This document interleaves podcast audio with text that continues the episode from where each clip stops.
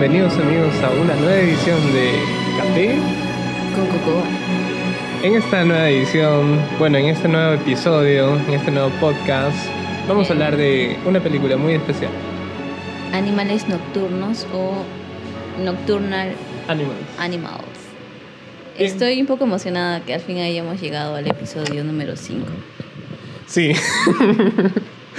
bueno, esta ha sido una película muy muy interesante, la verdad, que ya la quería ver hace mucho tiempo y Casey ya la había visto ya. Sí, yo ya la había visto ya hace un, buen tiempo de años ya, porque esta peli es del 2016 y yo creo que sí la he visto en ese año o, en, o habrá sido inicios del 2017, no me acuerdo muy bien, pero yo la vi por la tele, por HBO. Porque. ¿Por tele? Sí, porque justo. O sea, la sacaron rápido. Sí, por eso a mí también me sorprendió. Porque... ¿O lo hicieron para tele? No. No, no, no, no, no, no. Es que fue un día como que. Esta peli, pues, sí ha sonado bastante en ese año. Y no tenía el interés tanto mayor de buscarla y comprarla y mirarla, pero, o sea, sabía que tenía que verla en algún momento. Y luego, no sé, un día llegué de noche a mi casa, ya iba a dormir, dije, mejor voy a mirar un poco de, televisión. Así que prendí la tele y justo, siempre pongo HBO. Siempre. y justo aparecen pues este, unas señoras gordas bailando, desnudas. Y me pareció muy intrigante. Yo pensé, ¿cómo es HBO? A veces pasan documentales. Y dije, quizás es algún documental o algo así sobre la obesidad. Y como que en ese momento estaba un poco obsesionada con eso del peso dije, voy a, voy a mirar. Y luego al final dice, pues, animales nocturnos. Y yo, ¡ay! Entonces ya, pues me quedé, me pegué. Me pegué, y era tarde, era de noche, y cuando la terminé de ver fue una sensación, te deja, la película te deja con una sensación de frustración, de ansiedad, de impotencia, de no poder hacer algo. Es como que el, la película te, te llega tú sientas realmente lo que estás viendo y no sé, yo me sentí muy en shock cuando terminé de verla. Por eso yo dije, creo que con una vez es suficiente para verla. Por eso yo no quería volver a verla nada más. Y cuando tú me dijiste que no la habías visto, ¿qué? Y justo ahora teníamos que volver a verla, porque como ya han pasado varios años de que no la había visto, entonces fue un poco como que estaba preparándome mentalmente para volver a verla. Y sí, o sea, la misma sensación que sentí la primera vez que la vi, igualita, sentí lo mismo. Es una película bastante psicológica, existencialista sobre todo, y llena de arte. Bastante, sí, es un tanto futurista inclusive, pero sí, full psicológica, te deja pensando, te deja reflexionando y te hace pensar, y hay un trasfondo bien interesante del mensaje que te quiere dar la peli. Y el final, sobre todo, que te quedas pensando qué, qué pasó o qué, no entiendo. Pero, ¿Qué pasará? Claro, quizás con, quizás con indicios de, de, unas, de una secuela o algo así, pero, pero no, pues. Secuela no creo, ¿ah? Mm, claro, no. No, pero, o sea, te deja con la intriga. Quizás van a ser más pelis, pero en realidad no es así, pues. Un final abierto. Y, bueno, eh, más o menos para que nos, eh, nos entiendan un poco más los, los oyentes, eh, en resumen, ¿cómo podríamos decir de, de qué trata la peli? Bueno, ahora no vamos a cometer el mismo error de en dos horas decir de qué trata una peli. Sí, eso también es muy importante, amigos, porque ya los anteriores podcasts han sido como que ah, de prueba, por así decirlo, de prueba, excepto el de Lolita. El de Lolita. Es parte de crecer. Claro, el de Lolita creo que sí estuvo bien. No contamos como que toda la peli, pero, o sea, sí estuvimos hablando más o menos del tema principal en sí. Por eso el que te digo, el que no va a salir de los hermanos Green, por eso yo lo sentía así. Dije, no, sabes que mejor no lo subimos. Ese de los hermanos Green no lo hemos sacado porque hemos contado de qué trata la peli. Sí, prácticamente hemos contado toda la peli. Y mejor hay que, veanla, ¿no? Sí, no, mejor veanla. Pero ya, en fin, animales nocturnos. Ah, un, este, un detallito ahí, porque supuestamente en el anterior podcast habíamos dicho que íbamos a intentar conseguir la de Tarantino, Once Upon a Time in Hollywood, Pero no, no está. No le estrena VK. No le estrena VK, ya hice mi reclamo, ya hablé con los de VK, me dijeron vamos a tratar, pero ya, bueno, ya fue ya. Revisen ahí en Hubo una Face. mini campaña, creo. Sí, revisen en Face la portada de VK. Ahí está mi comentario. no lo pusieron. Ya, bueno, entonces este, teníamos un plan B que era justamente Animales Nocturnos porque la pusieron en Netflix. Si es que la quieren ver, está disponible en Netflix. Y bueno, aquí va el sinopsis para que más o menos sepan alguna premisa sobre la película. La historia trata sobre Susan Morrow. Es una mujer que tras abandonar a su primer marido, un escritor inédito, vive ahora con un médico. Un día recibe un paquete que contiene la primera novela de su ex, quien le pida que por favor la lea y haga una crítica de ella. Ese es principalmente el tema. Toda la historia está en el libro, pero el director aquí que es Tom Ford, y Tom Ford es un diseñador de modas. Se, se nota. No, pero cabe resaltar que Tom Ford no se involucró para nada en el vestuario. O sea, nada de la marca Solamente de la Tom parte Ford. artística, nada. La- solamente en la dirección nada más. Obviamente quizás habrá dicho tal, así, así, pero o sea, nada de la ropa que- de, que ha usado Amy Adams es de Tom Ford, ni, nada, ni diseñada por él, ni nada. Pero bueno, el punto es que la peli... mm, tú primero, di tu impresión, porque yo ya la he visto dos veces, yo quiero saber qué has pensado tú. Ah, bueno. Para empezar, ha sido muy impactante desde, el- desde la parte visual. Habían incluso cuadros planos que parecían cuadros, ¿no? Por ejemplo, hay uno en, en el que están las chicas ya es- están muertas. Y sí, parecía un cuadro. Sí, parecía un cuadro. Es- esa, esa escena me impactó mucho, me, me dio mucha tristeza, porque yo tenía la esperanza que quizás las iba a encontrar vivas o no sé, pero me, me- fue demasiado impactante ver a las dos, mamá e hija, abrazadas, desnudas. Y ellas son Muertas. muy blancas y están sobre un, Un sillón sillón, rojo, rojo. encendido. Y ese sillón está en medio del, del desastre, ¿no? Porque Sí. ahí quemaban basura. Entonces había bastante negro y bastante café. Y eso fue Sí, buena muy combinación impactante. de colores también. Aparte que el cabello de las actrices era pelirrojo, Ajá. entonces suave. Y así, y, y ya, pues. eh, y luego Amy Adams eh, llama a su hija, que también está en una posición similar, Sí. ¿no? Y también parecía un cuadro. Creo que ese es un cuadro, me parece. Se han inspirado en Puede eso. ser que sea alguna referencia a algún cuadro, puede ser. Sí, creo que se llama. eh, es un cuadro de un desnudo, la mujer desnuda. Ahora vamos a. No, no lo sé. Bueno, como dato extra en esta película, hay bastantes actores conocidos. Uy, sí. Está Amy Adams, que ya le hemos mencionado, Jake Gyllenhaal, el mejor actor de su generación, Ah, como sí. le dije a Caleb. Venus en el espejo, dije. Ah, ah, ya, esa es la obra. Sí, eh, Venus en el espejo. Mm, inspirada. Más, más o menos, Inspirada, que sí, inspirada, curva, ¿no? claro, sí, porque Venus en el espejo igual es una mujer de espaldas, eh, semidesnuda. Ajá. Eh, bueno, en este caso en la película la muestran desnuda, totalmente desnuda. Claro, acá está. Venus en el espejo. Sí. Ah, no, sí está desnuda. La otra es diferente. Bueno, bueno, es la posición. Obviamente, pues no siempre los directores a veces buscan referencias de, de algunos cuadros o no sé, de algo, de las cosas que ven, que escuchan y todo eso. Claro. Sí, ah, ya seguía con la lista de los actores. Como director está Tom Ford, luego como actores principales está Amy Adams, eh, Jack Gyllenhaal, está Isla Fisher, Laura Linney. Esta, esta, ella sí me sorprendió verla bastante interpretando a la mamá de Amy Adams, porque yo pensé que eran casi de la edad. Pero sí, sí, sí la, sí la dio, la dio bastante bien. Sí, Después tenemos a. Uy, Michael Shannon. sí. Ese actor Odiado en muchas odiado en pelis. muchas pelis, amado. Esta creo que fue la primera película en la que sí me cayó muy, muy bien. O sea, yo dije, ay, este de aquí, otra, ¿Otra vez, vez? seguramente va a ser la de malo. dije. Pero no, sí, sí, hace un buen es papel. que sí, cuando es de malo cae muy pesado. Sí, no, es que tiene la cara de malo. A ver si han visto este El hombre de acero, el, el general Zod, por favor. Sí. Eh, también, pero sabes que hace otro papel de bueno en Pearl Harbor. En Pearl Harbor está más joven y es como que un Claro, jovenzuelo, sí. así, todo pillo. Y se le ve un poco diferente porque yo siempre le conocía en papeles de malo. Claro.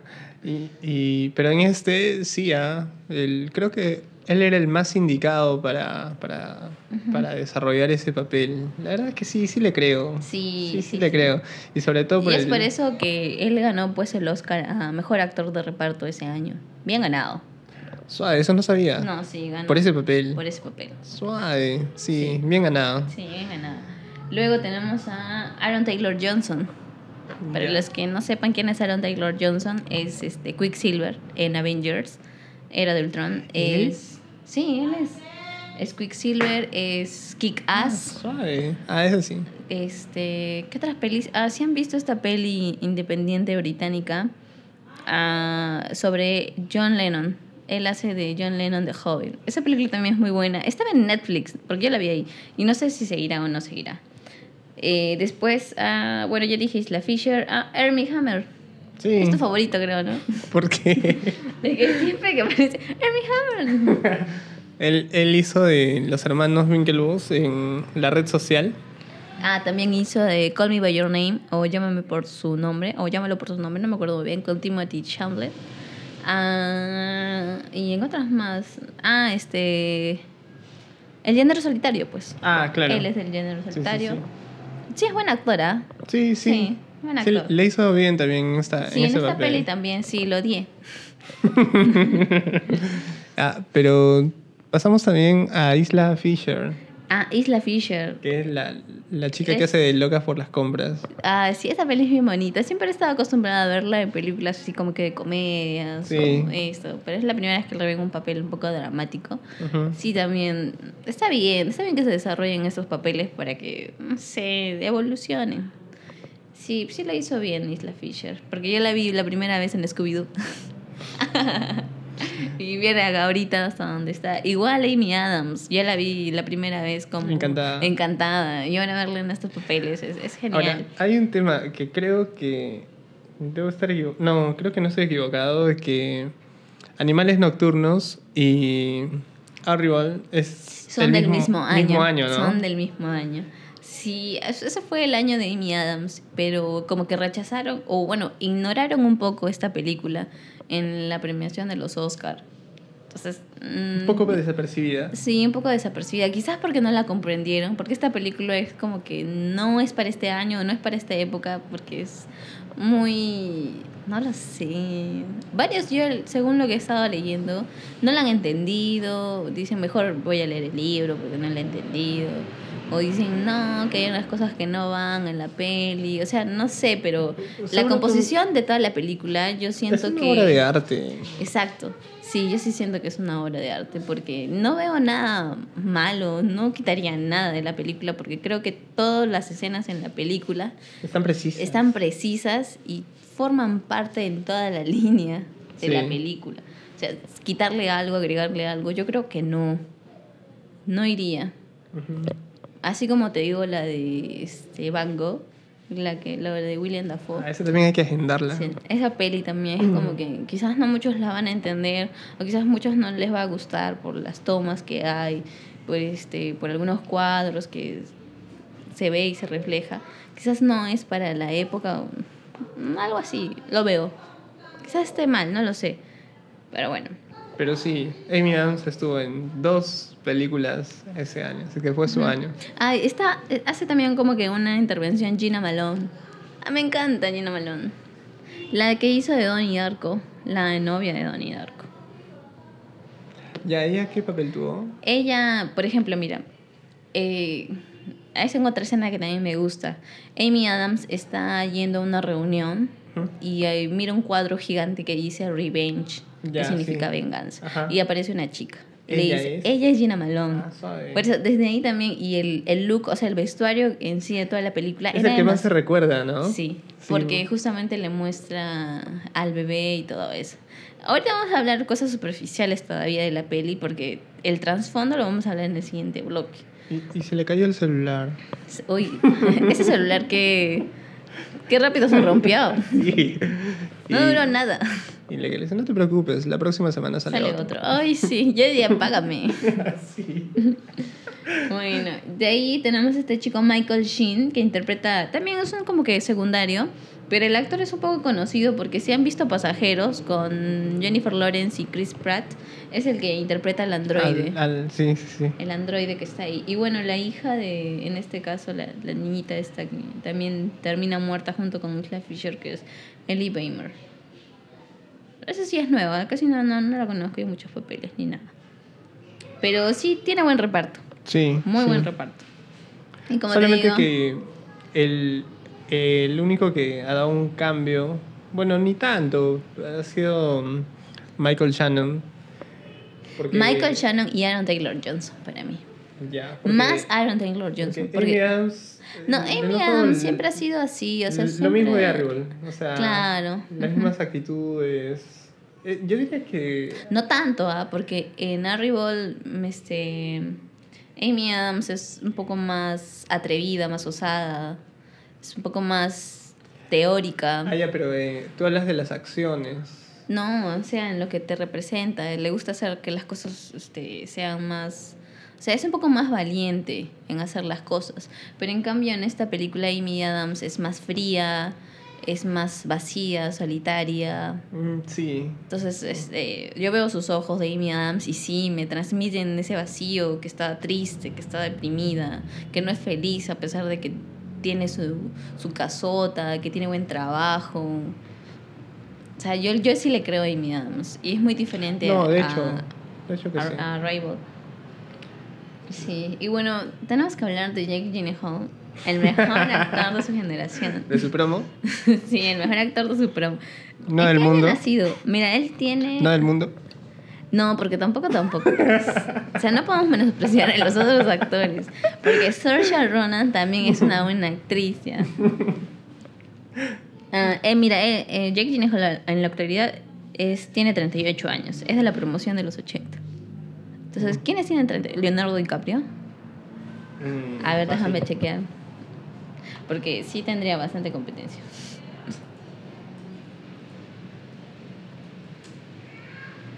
Y bien. Ah, no, Leonardo DiCaprio es mayor. Súper mayor, tiene 44. Entonces sí, estoy en lo correcto. Y si no estoy en lo correcto, bueno, ya pues.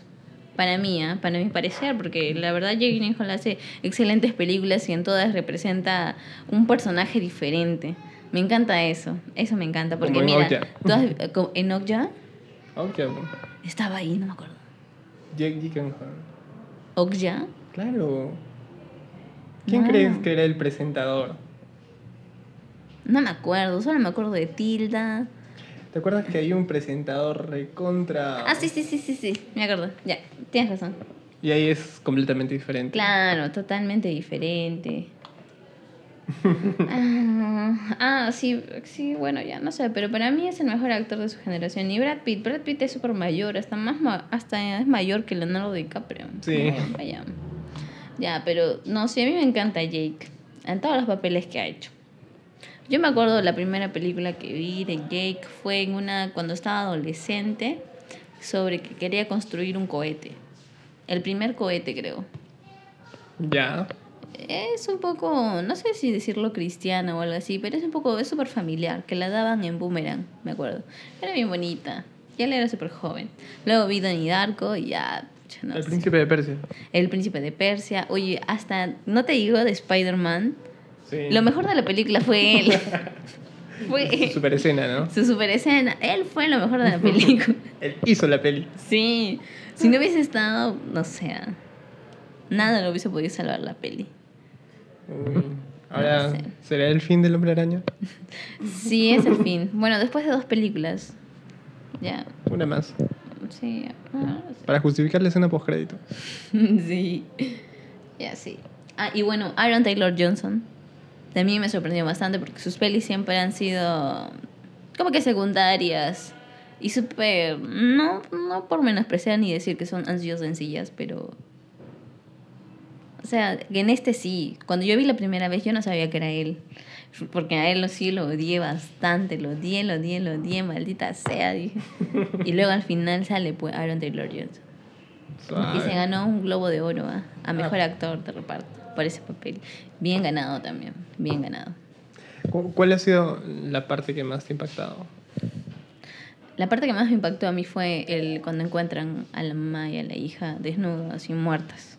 Sobre todo cuando este Bobby Andes, que interpretado por Michael Shannon, levanta el cabello de una de ellas y están muertas. Sí, esa ha sido la más fuertecita. Sí, esa escena sí fue, fue muy fuerte. Yo, yo, la primera vez que la vi, sí, yo, yo lloré. Sí, porque me, me dio mucha pena, me dio bastante pena. Ahora, bueno, ya sabía lo que venía, por eso ya no, no tanto. Pero desde el inicio, desde que me da bastante ansiedad, me dio bastante ansiedad y, no saber qué hacer, no poder hacer nada, estar ahí mirando y no poder hacer nada. Y justo cuando se detienen, o sea, se ponen delante de él en el auto cuando todavía todo estaba bien. y, empiezan a molestarlo y empiezan a agarrar a las chicas y así. Yo estaba como que, ay Dios, hay que hacer algo. Y luego me, me dio más cólera cuando el policía le dice, ¿sabes? Cuando ya pasó todo, el policía le dice, ¿sabes qué? Tienes que quedarte a dormir nomás ahí, ya te avisaremos. Se da, y que la noche su, su hija, su esposa, sin, sin saber nada, sin hacer nada. Sí, terrible. Sí. ¿Qué más? ¿Alguna prestación más antes de pasar al siguiente bloque? Nada, que me parece, bueno, o sea, se contaron dos historias al final. Porque una era la historia de los mismos personajes. Sí. Y otra era la historia de la novela que estaban leyendo. Entonces, eso también hizo que fuera más interesante porque, o sea, estás viendo dos historias. En paralelo. Y a veces cuando ya no quería seguir viendo la historia, esperabas para que, por favor, que, que se vea la toma de ella leyendo, que se vea la toma. En realidad eran tres historias porque es una la del libro, una es del presente de la chica, lo que está sintiendo, ah, Susan, perdón, y el otro es el pasado. Son tres historias ahí. Entonces, y normal. Normal, ¿ah? no es como que, ay, no me voy a confundir dónde es. No, no, normal. Normal porque los cortes o las introducciones apropiadas, para mí, apropiadas. En algunas películas, para diferenciar el pasado, el presente, como que juegan bastante con la colorización. Sí, también. Como te dije de la anterior película, del tercer podcast, El punto sobre la I, también era similar, como que iban al pasado y el, y el, presente y era como que yo no me ubicaba. Me perdía. Pero en este caso no, en este caso sí normal, yo sabía. Por ejemplo, en la película El secreto de sus ojos, cuando hablan del pasado, bueno, aparte de que se ven diferentes los actores, eh, ponen una colorización un poco más... Sí, un poco más, no sé si decirlo como que sepia, vintage o algo así. Y cuando regresan al presente ya se ve algo más, más frío, más, más azul. En cambio en esta no fue ni siquiera necesario porque sí... Sí, se diferencia, aparte por los detalles, bueno, en, en el libro Jake Gyllenhaal tenía barba, pero en el pasado no tenía barba y también se le llama joven, inclusive la actitud de Jake increíble, porque en ese era como que un tontito así, sensible, sin nada en, la, en el libro, pero fuera del libro era como que una persona más amorosa, más sensible, pero dos opuestos, que obviamente yo reconocería quién era Tony y quién era pues este Edward. Sí, genial. En esa parte sí fue genial.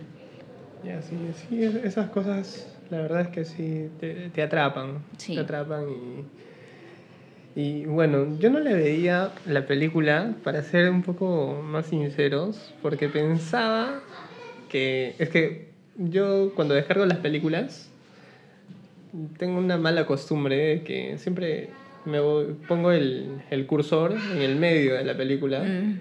y como que le pongo play para ver dos segundos nada más. Y, lo, y luego pongo el... ¿El final? Casi al final, nunca pongo al final. Y cuando hice eso hace varios años, cuando ya lo había descargado, me, me tocó como que justo la parte en la que estaban conversando. Ya. Pero. ¿Conversando quién? Adam, eh, Amy, perdón, Adams con... Amy Adams con Jake. Sí. Y dije, ah, esta es una película de diálogos.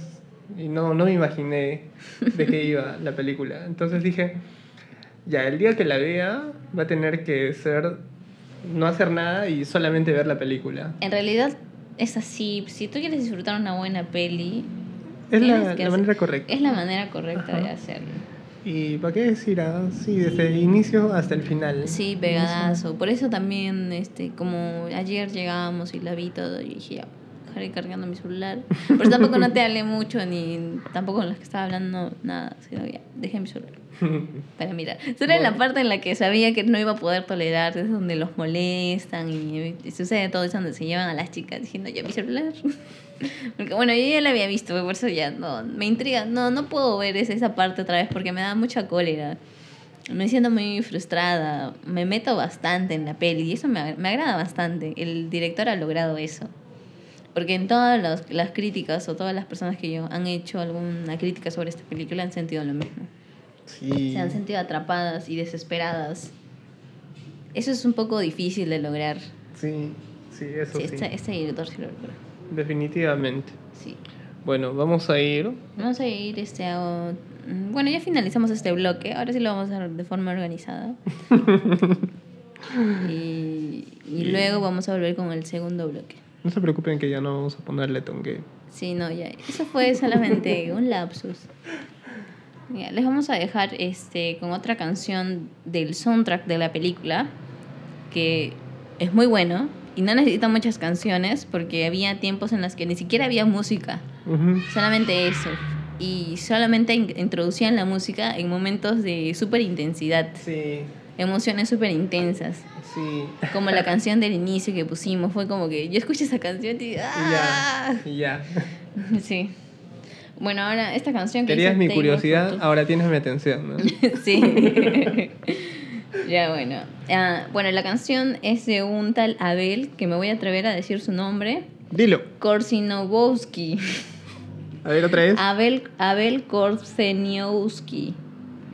Korceniowski. Abel Korseniowski. Table for Two. Dale.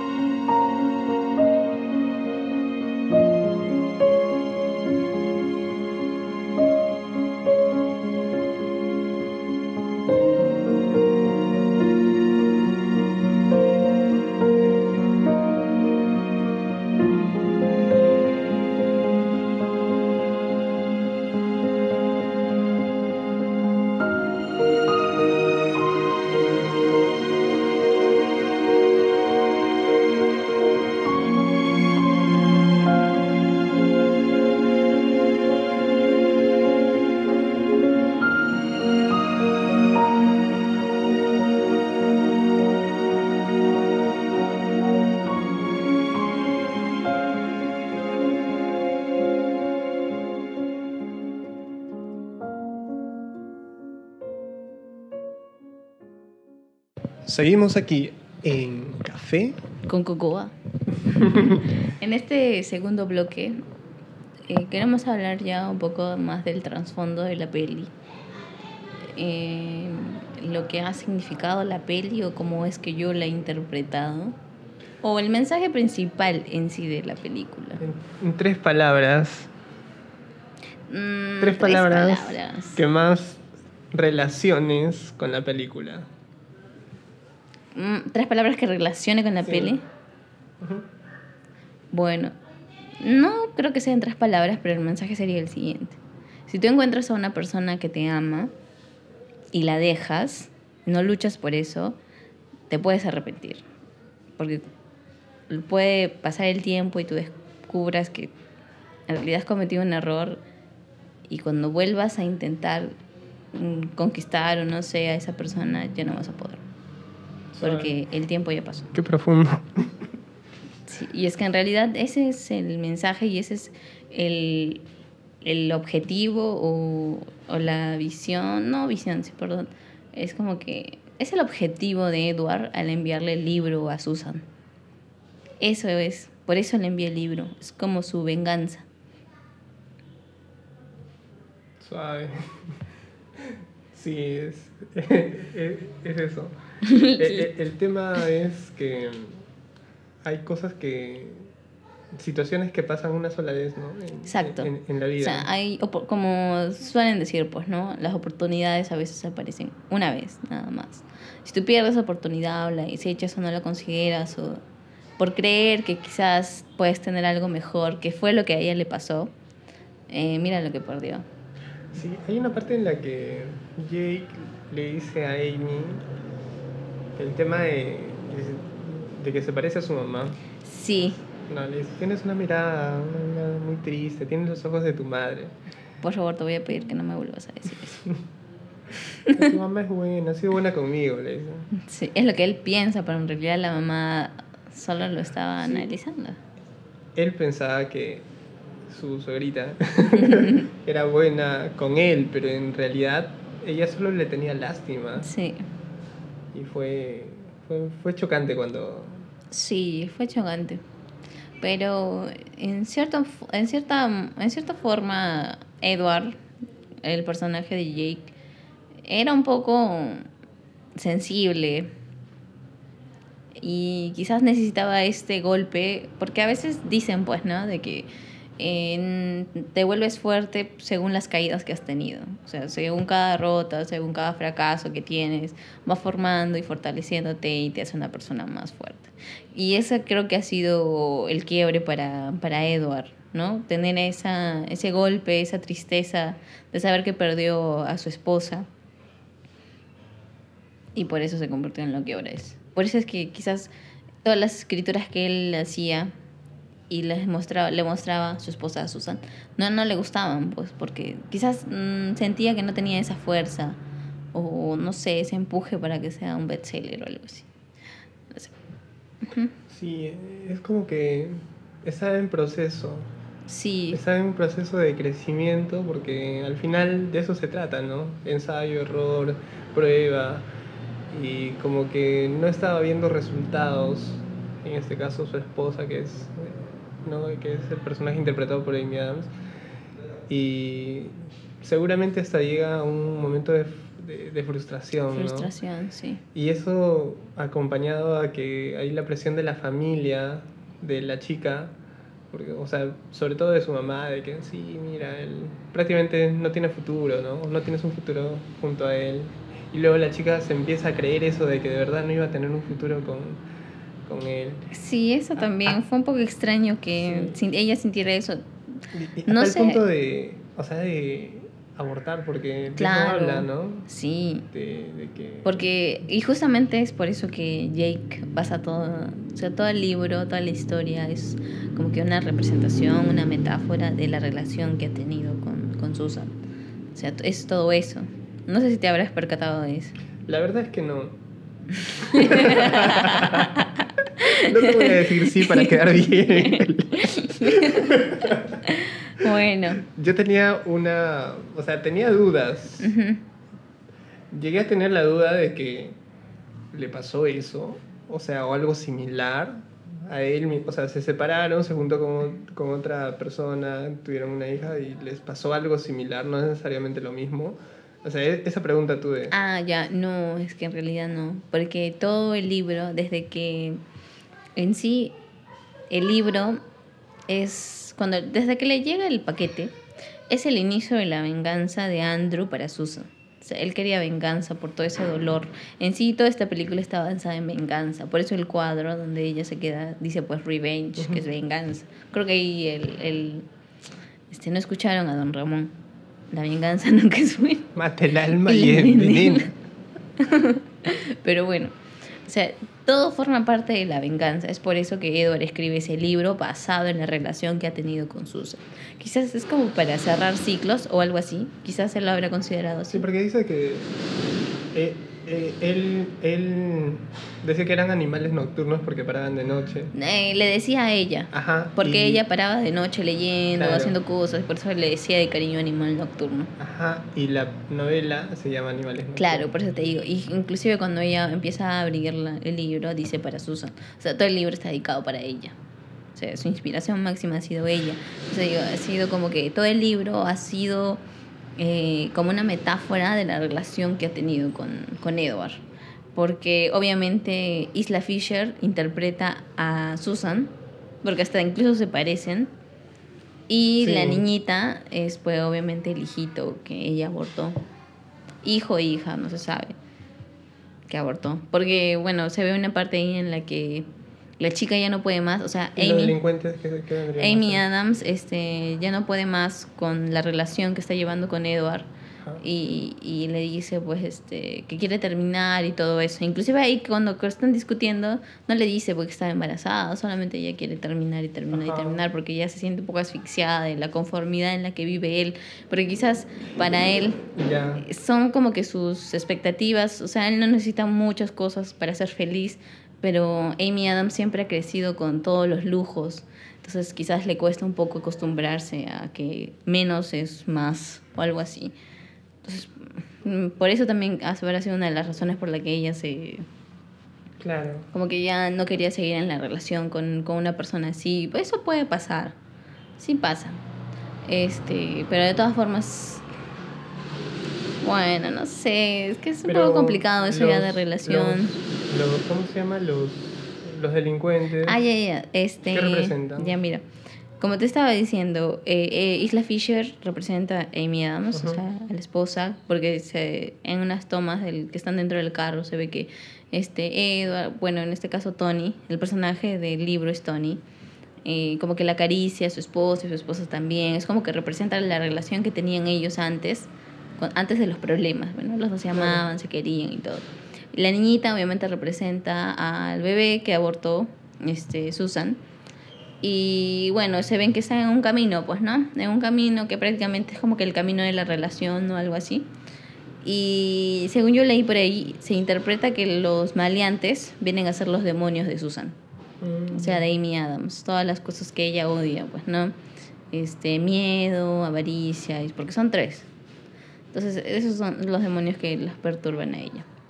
Entonces, por eso que vienen a perturbar la relación en la que estaba, pues, ¿no? Por eso vienen y atacan el carro donde está Jake. Bueno, y por eso se llevan a Amy, perdón, a Isla Fisher, que interpreta, no me acuerdo el nombre de la chica Claro, claro. y a la, a la niña, pues, ¿no?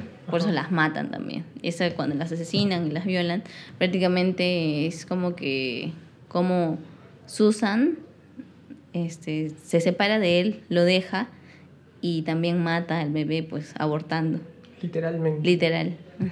Y es como que en ese momento Edward, el Jake Gyllenhaal, este, siente que le arrebataron a su esposa y a su hija.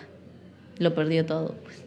Y es lo mismo que representa en el libro cuando las encuentra ellas muertas. Y luego hay el, el policía, Y el policía, es un policía que está muriendo también. claro, es un policía que está muriendo, pero el policía, si te das cuenta, es como que él quiere venganza también. No quiere que ese caso se quede así en una injusticia, porque al final dice que los iban a dejar libres. Y podría ser el mismo Jake Gyllenhaal, Claro, es la parte de Jake Gyllenhaal. que va a morir, pero antes de morir quiere venganza. Exacto. Ahí está pues. Ajá. Ahí está la interpretación. Exacto. Es por eso Ah, psicológico, pues. Es por eso este que en este caso Edward representa toda la relación, todos los sentimientos, todo lo que él ha sentido en los personajes y esos sentimientos los representa en personas. Y así. claro. O sea, Michael Shannon es Jake Gyllenhaal. Suave. O sea, es la parte que buscaba venganza. Porque si te das cuenta, está, los dos personajes han sido siempre pacíficos. Ninguno de los dos ha sido como que muy agresivo, ni muy... Pero de todas maneras, uno era más. más avesado, por decirlo. Claro, en este caso, atrevido. el más atrevido para mí ha sido mm, Edward. Porque Tony era muy... Era muy... Claro, pero me refiero también que nada. dentro de la novela el, el policía, o sea, tenía una actitud un poco más, más fuerte. Ah, obvio, sí. Y el otro más débil. Y el otro era débil. Pero de una manera u otra él ha juntado sus dos personalidades Ujú. para llegar. Para atacarlo. Bueno, por eso al final llegan a hacer esa venganza. Y cuando se enfrenta al, al delincuente, al final de la película, solamente va a la parte débil y sobrevive. Pero al final muere.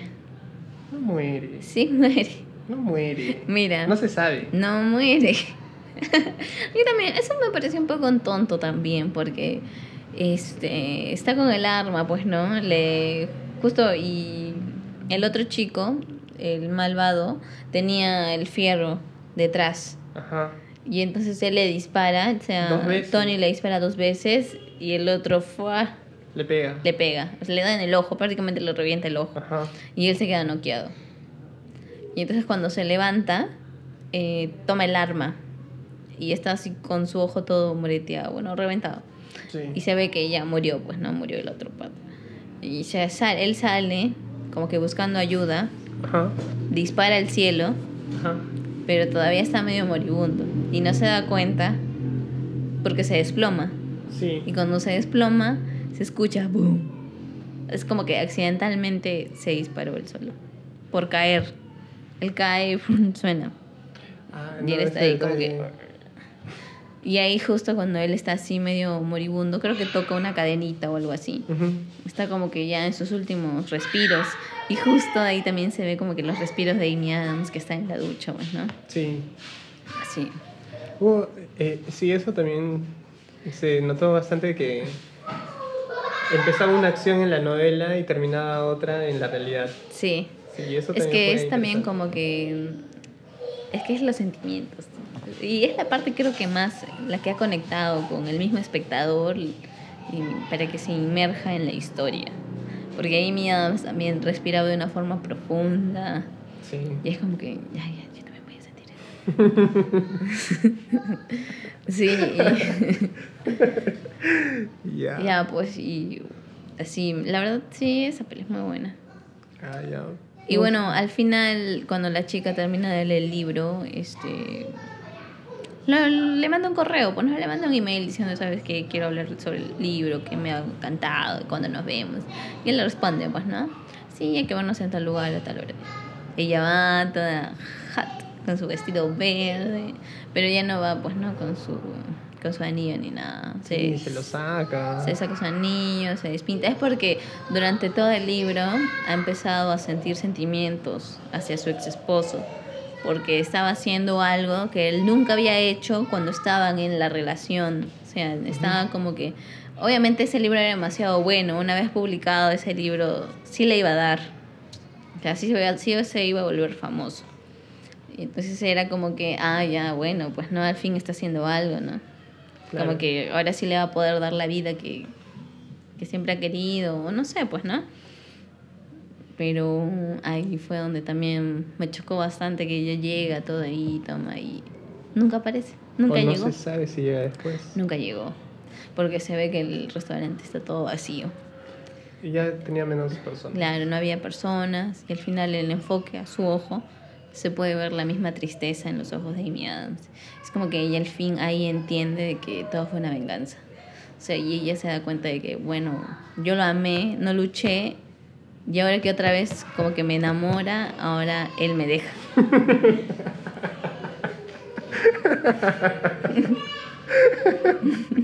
es que sí, por eso, por eso te digo, el mensaje es ese. Si tú encuentras a alguien que te ama, Maravillosa jugada. Eres un maestro. Toma apuntes, David. ya, bueno. Pero ese es el mensaje principal, pues. O sea, si tú amas a alguien y encuentras a una persona que realmente te ama y todo, y quiere dar todo por ti, y tú sientes, no sé qué puedes sentir, como sintió Amy Adams, no se sintió suficiente, no lo sintió suficiente, pensó que quizás pudo tener cosas mejores, por eso lo dejó.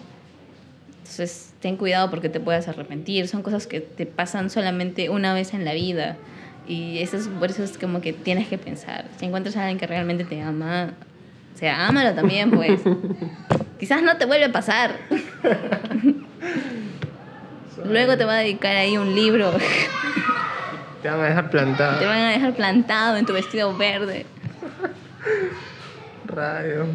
Sí, Sí, muy profunda. es demasiado profunda esa peli. Muy profunda. Bueno, esos son los principales comentarios. Y bueno, no sé si lo, lo podemos decir o no. ¿Qué cosa, qué cosa? Que hay novedades en Café con Cocoa. Ay. Se cayó. Ya. Ay, lo siento por los niños, no sé. Ah. Así son. Pero bueno, tenemos algunas novedades. Bueno, no, no lo sé, me da un poco de nervios. O esperamos porque- que pase. Ay, hay que decirlo, hay que decirlo, porque quizás cuando nosotros vayamos a subir este podcast, quizás ya, ya ha pasado, ya pasó. Sí, ¿no? Bueno amigos, lo que queremos contarles es que milagrosamente, sorprendentemente, espero que no sea fake, ah, no Espero son- que no sea lo que pasó en el libro. Eh, O sino como Dicky Jane cuando le, le invitan a la entrevista, Sí. estas dísticas. Todo fue una trampa. Rayos. Bueno, el, bueno al, al grano. Nos van a hacer una entrevista Eh, sí, desde Lima. desde Lima. No lo puedo creer. Es mi primera entrevista. No sé, eh, no sé qué voy a decir. No sé, me voy a poner un poco nerviosa. Debe ser por Skype. Ah, sí, va a ser por Skype, pero igual. No, no, no, no sé, estoy nerviosa. No sé, no sé qué voy a decir. Bien. Sí, esperemos que salga bien. Es una entrevista con, Luen Mendoza. con Luen. Si han escuchado el podcast Hablemos con Spoiler, él está en, él hace ese, ese podcast.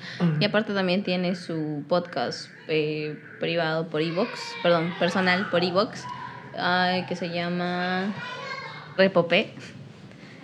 Eh, creo que hace igual similares entrevistas a varios podcasters vía Skype nuevos, porque él está más enfocado en el podcast en Perú. Es un profesor, creo, un docente, no sé en qué instituto.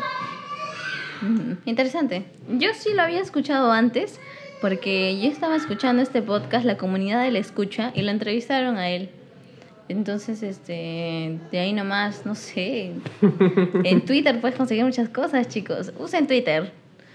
Y nada más, pues esperamos que hacer bien la entrevista. Así es. Bueno, es parte de crecer. Es parte de crecer, Timmy. Y bien, ahora, ¿qué otras pelis se vienen? Ah, supuestamente teníamos que escoger ahorita una peli para ver. Ya. Vamos a seguir intentando con Once Upon a Time in Hollywood. ah, Como opción número uno. como opción número uno, pero si no, B. hay que tener un plan B. ¿Van Gogh? ¿Cuál era? No, que tú ya la has visto, ¿no? No, ¿cuál? Van Gogh, pues. Ah, sí, pero normal, ¿ah? Puede ser. No, pero creo que un poco, mm, una mitad más ligera. Ah, Ya, ya, pero mira, ¿sabes, sabes acá- Espérate, falta, falta, falta, falta, falta. Ya, pero- No has dado la puntuación. Ah, lo más importante. Lo más importante. No, es- De cinco estrellas. Cuatro. Yo le voy a dar cuatro y medio. Porque la verdad es la película. Sí, las actuaciones, eh, el vestuario, la música. Es como que tiene todo. Y lo más importante es que yo me sentí dentro de la película. Y creo que eso es lo más difícil de lograr. Eso sí le doy cuatro y medio. Y está en mi top. Yo le doy cuatro. Eh, sí, tiene todo. Como tú lo, lo has dicho. No hay para quitarle o agregarle nada. Pero hay un temita. Que eso ya es muy personal mío. Ujú. Que no es una peli que yo vería seguido. Ah, claro. Eso sí. Para Pero darle- inclusive yo te dije, pues es una peli que yo con una vez me basta, creo, es suficiente. Ajá. Pero de todas formas la recomendaría para que más personas la vieran. Ah, yo también sí la recontra recomiendo. Junto con Solo- Arrival. Solo que para darle 5 tiene que cumplir ese requisito. Y que sea argentino. Ah, No, no, nada que ver. ya bueno. ¿Y ahora qué estabas diciéndome? Ah, ya. Eh, como hemos visto ahora una peli que tú ya has visto anteriormente, puede Ah, ser ya. una que yo ya haya visto pero que tú no hayas visto. Uy, no, no es reina, seguro. ¿Cómo lo supo? Menos mal lo dijiste, amores perros. No, ya dijiste no es reina, lo siento. bueno, Podemos tener muchas cosas en común con Casey, pero ella dijo que nunca va a haber amores perros. No, es que yo vi una parte en la que no. Lo no, siento. no, tampoco le iba a proponer, tampoco. ¿Ya cuál, cuál? Puede ser Carancho. Carancho. Ah, justo me la pasaste, ¿no? Sí, te lo pasé. Carancho. ¿Esa es Argentina? Sí. ya ves, le va a dar cinco estrellas. Ya sí está bien, Carancho. Ya, chévere, queda. Ese es nuestro plan B, Ok, Carancho. Así que ya saben. Diarios de motocicleta también luego. Aunque creo que esa la voy a ver antes, ¿ah? Sí, además diario de motocicleta es un poquito. Siempre la he querido ver. Cuando era pequeña, pasaba cada rato reclames en TNT. Y yo decía, ya voy a ver, voy a ver. Se me pasaba. Y hasta ahorita se me sigue pasando. Te la sigo recomendando. Sí, sí la voy a ver, sí la voy a ver, porque son varios días las que me han dicho que viene. Queda. Queda, queda, queda, queda, queda. Ah, ya, amigos, no se olviden, este, ya llegando a la parte final del podcast, tenemos cuenta de Twitter y cuenta de Instagram. Nuestro Twitter es arroba café con cocoa y nuestro Instagram es arroba café con cocoa punto perú, ¿no? Así es. Ya. Ah, bueno, mi nombre es Casey. si es la primera vez que escuchan el podcast. Y mi Twitter, no, mi Instagram es arroba knflower. Y el mío es Caleb Cruz. Instagram. Así. Caleb.cruz.perú. Ajá. Twitter. Es Caleb Cruz. Un ojo. Búsquenlo así. Ya. creo que solo es Caleb Cruz, arroba Caleb Cruz, creo. Así. Arroba Caleb Cruz. Sí, bueno, este, síganos en El, Instagram. el hashtag de la semana. Sin esmero vas a caer. Oye, sí, sin esmero vas a caer. Ga. Un saludo para Infamous Gaming Hamburguesa. Uy, que día juega. En el top 8 de mejores equipos del Perú. ¡Bravo! Aplauso para ustedes, muchachos. Sí. No, ya tienen plata, ya esos muchachos. Sí. Suave, obvio. Ya están rodeando los 800 mil. ¿Te acuerdas que esa vez le pregunté a David? O sea, si pierden, ¿cuánto dinero se van a llevar? Algo de 600 mil, me dijo. Y ahorita ya está en 800 mil. Suave. Creo que hay que empezar a dotear. Le voy a hacer caso a Miguel. Creo que voy a hacer support. Y así. Bueno, eso nada más.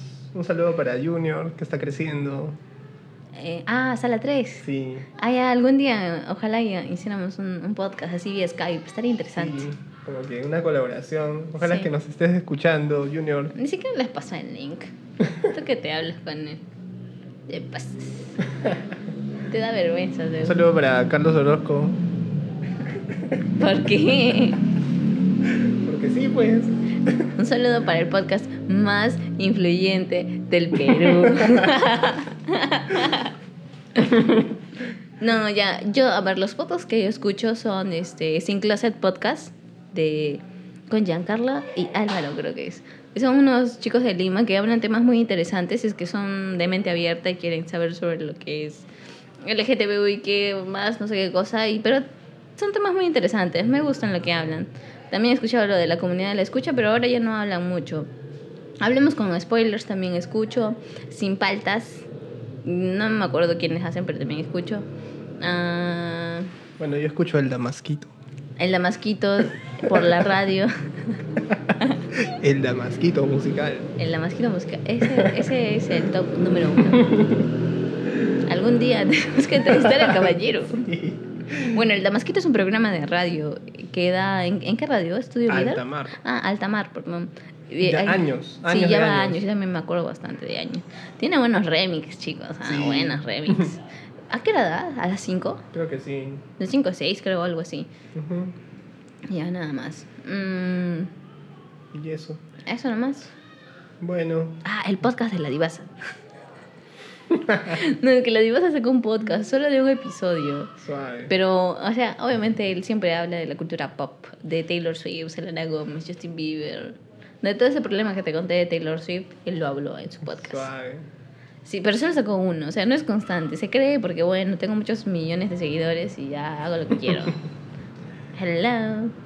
Y así. Bueno, nos vemos hasta un nuevo episodio aquí en Café con Cocoa. Escúchenos, escuchen los otros podcasts. Y. Yo les recomiendo el 1 y el 2. El 3, sí también. El 4, Escuchen todos. eh, Dennos visualizaciones. pronto vamos a monetizar y nos van a dar su dinero. Mentira. No, no se puede eso, no se puede. Todavía está Solamente para sola- Estados Unidos. Solo para Estados Unidos. Eso lo hacemos Ay, por amor al arte. Sí, eso lo hacemos por amor al arte. Y bueno, si ustedes quieren subir podcast, mm, usen Anchor. Así. ¿Cómo Porque es el el- texto? ¿Cómo es el texto? No lo tiene, ¿no? No, no lo tengo. Porque con Anchor Porque con Anchor es fácil, fácil hacer, un podcast. podcast. Lo puedes subir a bastantes plataformas solamente subiendo desde Anchor. Anchor te crea la cuenta, te crea todo. Es Anchor. Anchor, Anchor. Anchor. Porque con Anchor es fácil. No me van a dar dinero por eso. No, no. Pero bueno, ya. Es que en realidad no sé, en tantas formas que buscamos. Ah, ya estamos de- en. estamos en, iTunes. en ta- iTunes, Apple Podcast, estamos en Apple Podcast, estamos en que, Spotify, por en favor. Radio Public, en Google Podcast. O sea, con Anchor ya estamos como en ocho plataformas. O sea, si ustedes quieren subir uno, háganlo, chicos, háganlo. No, se, no lo piensen. Como dice tu tío Jurgen Klarik. Porque no es think. Es tú. Ahora sí, ya nos despedimos con este super tema musical. Eh, lo siento, de Ricardo Arjona, Animal Nocturno. Como diría el tío del Damasquito, de esta manera hemos llegado a la parte final Ok. del Damasquito, de su podcast Café Con Cocoa. Go.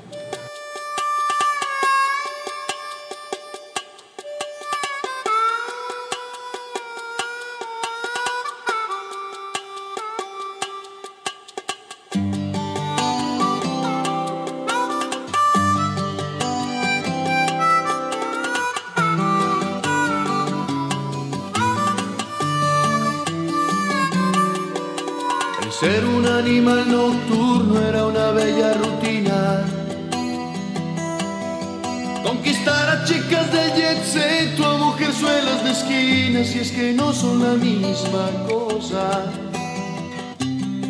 Con diferencia de precio. Entrar a algún bar sin conocer ni que me conozcan. Entonar una canción y esperar el trago de cortesía que siempre venía. Filosofía. Hasta que un productor, según el.